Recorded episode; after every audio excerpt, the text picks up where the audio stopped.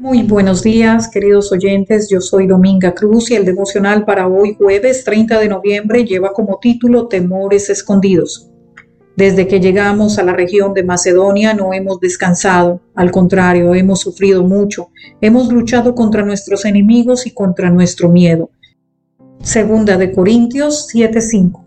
Los miedos, al igual que un trozo de pan, se empequeñecieron cuando los compartes. La iglesia de Corintio le causó mucho sufrimiento a Pablo, sin embargo la amaba y se interesaba por su bienestar. Pablo confesó a sus lectores que había dos situaciones que lo mantenían atribulado, los conflictos y sus propios miedos. Por fuera los conflictos, por dentro el miedo. Segunda de Corintios 7:5. Los conflictos habían dividido la iglesia, la falta de moral, la profanación de la Santa Cena, las peleas por los dones espirituales, pero el amor de Pablo por ellos nunca menguó. Ni el apóstol renunció al derecho de ser su padre espiritual. Se mantenía al tanto por cartas, personas que enviaban en su nombre o visitas personales. Pablo experimentó el miedo y la angustia cuando no pudo reunirse con Tito en el lugar acordado. Lo había enviado a Corinto para establecer la armonía de la iglesia y para que trajera un informe de la reacción a la primera carta. Había convenido encontrarse con Troas, pero Tito no apareció y Pablo decidió ir a Macedonia a buscarlo. Segunda de Corintios 2, 12 y 13. El miedo es un paralizante de la eficacia laboral. Una persona ansiosa no puede concentrarse en sus labores cotidianas por la constante sensación de que algo malo está por suceder. Durante este tiempo de ansiedad, consciente a la iglesia de Corintio. Pablo esperaba lo mejor, sin embargo, a veces se llenaba el alma de sentimientos de profunda tristeza, por temor a que sus consejos y amonestaciones fuesen mal comprendidos. La angustia de Pablo desapareció cuando se encontró con Tito y supo la respuesta positiva de la gente. Se necesitan titos modernos que sepan consolar a quienes están en angustia.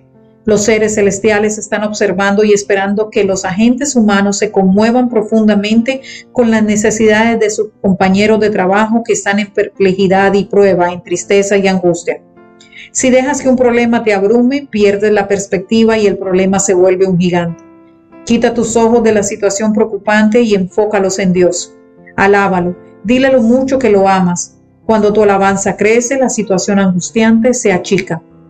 Como dijo Charles Peguy, a cada día le bastan sus temores. No hay por qué anticipar los de mañana. Amoroso Padre Santo, bendito y alabado sea tu nombre.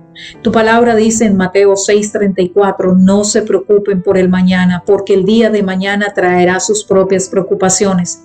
Los problemas del día de hoy son suficientes por hoy.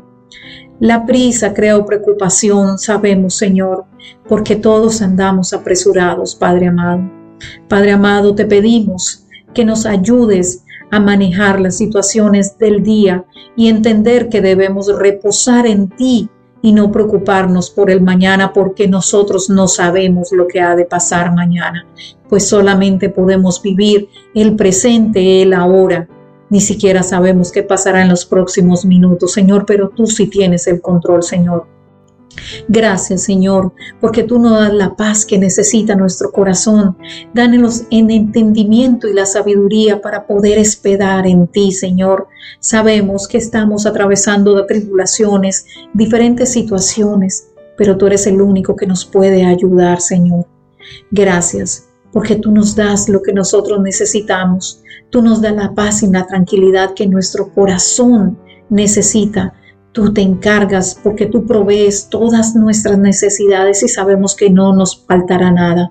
Señor, danos el poder, la perspectiva, la gracia y la sabiduría que necesitamos para poder enfrentar las situaciones, porque sabemos que si vamos de la mano contigo podemos resolver los problemas de mañana. Gracias, Señor, por tu misericordia, por todo lo que nos das, por tu provisión, por nuestro hogar, por nuestro trabajo. Gracias por las personas que tú nos quitas del camino y gracias por aquellas que vienen y las que están que son de bendición para nuestras vidas, Señor. Te bendecimos, te alabamos, Señor. Gracias por tu misericordia y por guardarnos en el hueco de tu mano. En el nombre de Jesús. Amén.